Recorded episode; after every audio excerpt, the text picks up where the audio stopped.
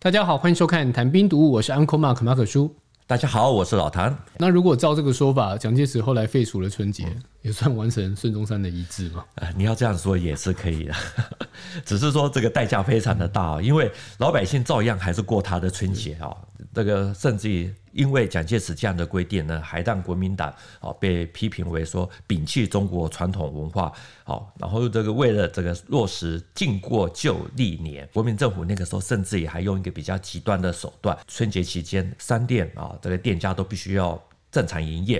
然后这个学校机关单位如果被发现说你有放假的话，都还会受到严厉的制裁。那个时候甚至还派军警上街巡逻，如果看到有人在街上，比如说写春联、卖春联，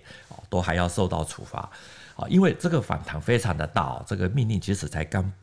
这个发布不到一年，其实就刚好碰到了九一八事变爆发。这个国民政府呢，他因为内忧外患，所以也没有太多的精力。后来就在呃，就继续的严格的执行下去。到了一九三四年，也就是民国二十四年，国民政府他就废除了禁止过旧历年的这个法令啊，理由是习俗难改，对于旧历年关，除公务机关，民间习俗不宜。过于干涉，所以禁止过春节的这个命令呢，其实也就只有持续了五年，好，然后就告了一段落。因为这个法令呢，它还是留下了一个但书，也就是公务机关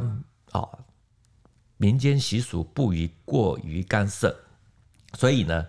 它公务机关基本上还是保留了这个用词。啊，保留了这个用词，所以到了一九四九年元旦的前一天呢，也就是我们刚刚前面提到的，明明没有人在围炉守岁，可是行政机关他还是要硬套这样子，还是要硬说，哎，大家都在围炉守岁。好，总之大家好不容易可以过正常的新年啊，不过呢，就才两年，一九三四到这个一九三七年，其实就爆发了七七卢沟桥事变。很多老百姓呢进行大迁徙，那个时候中国也开始有逐渐啊，这产生了一个共识，也就是说，农历春节其实是加强这个家庭、还有社会、还有国家凝聚力啊的一个很好的一个传统节日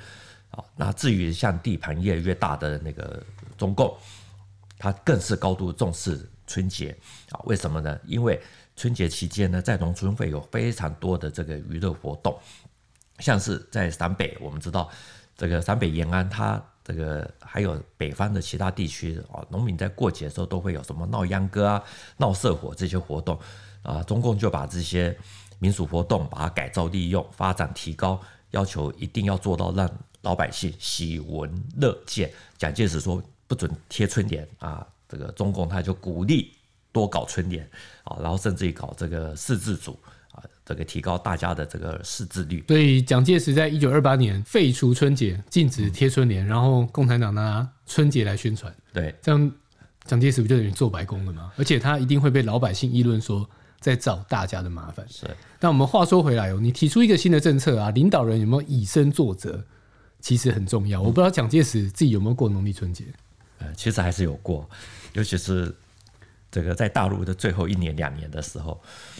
啊，其实我们知道存在就是合理啊。虽然说我们现在还在过春节啊，就就代表说这个春节它除了放假的让大家可以休息的这个功能之外啊，其实它还有其他社会功能啊，所以才能存在到现在。那我们来讲蒋介石啊，之前我们说过，他一度把农旧历春新年的这个活动乾坤大挪移移到阳历啊，也就是阳历这个元旦。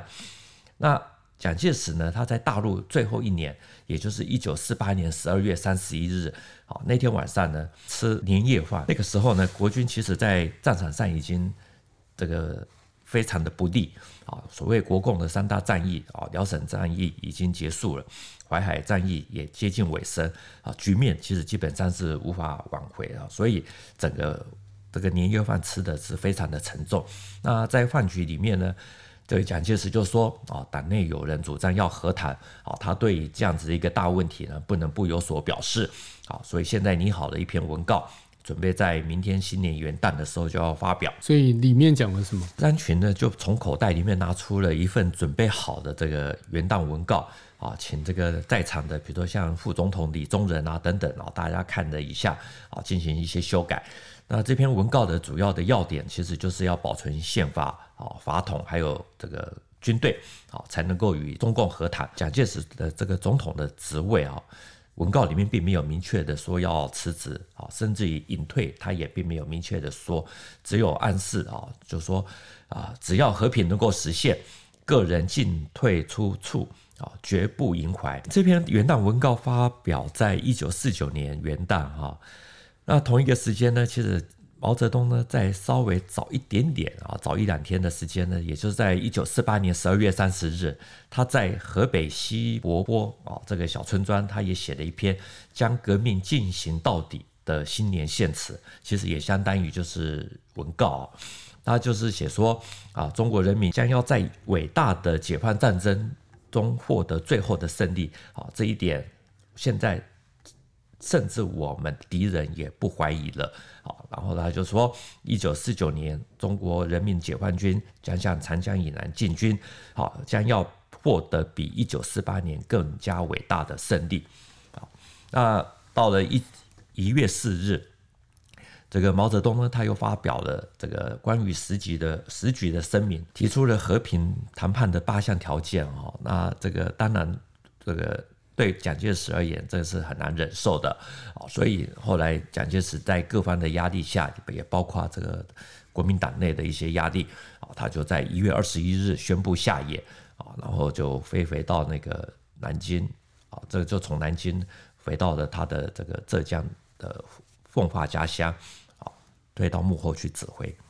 他回到家乡的这个时间点，其实。照理来讲，应该也是快要过农历年了吧？对对对对。那他这个年如果真的要过，应该不好过了。是的，一九四九年一月二十九日呢，是农历正月初一啊。那二十八日当然就是除夕。好，那一天蒋介石他就在溪口的老家呢，度过他在大陆的最后一个春节。那这次的春节呢，他其实过得十分的认真啊，也用心啊，因为这个马上其实都已经有预感了。好，所以那天我。除夕夜呢，他们全家啊就一起这个团聚啊度岁啊，还饮那个屠苏酒啊，吃这年夜饭啊，吃完年夜饭呢，还听了一些评剧啊。那第二天啊，这个他们还去这个祭祖。曾经把春节视为落后的旧习俗啊，甚至于是呃封建迷信。可是呢，蒋介石到了最后，他还是啊。他还是这个展现了他人性的这一面，所以他这个祭祖啊这些活动，其实那个时候也看在其他的媒体的眼里。那个时候《大公报》他就说得非常明白，就是说旧历新年祭祖不一定是好兆头。他似乎感预感到这一去，哦，怕就是与这个祖宗这个做永久的别底。所以其实某种程度来讲，那几天发生的一些事情，对蒋介石来说，对两岸来说，都是一个预兆了。基本上就是。真的是回不去了，嗯，他自己本人也有这种感受。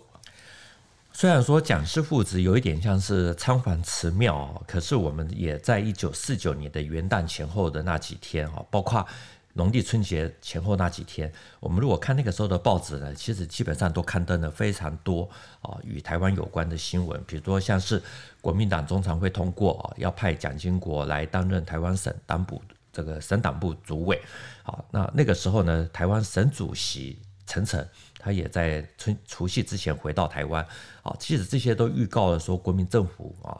在一九四九年已经啊，这个年初就已经在进行转轨，啊，要从大陆转进到台湾。时间真的过得很快哦，每周一集的节目，一转眼就到农历春节，我们将近有四十集。那过去这一年真的变化非常多，所以还是需要大家多多支持啊！像谭兵读这么有优质的节目，真的不多了。不是老谭卖瓜自卖自夸，而是过年要讲一些好话。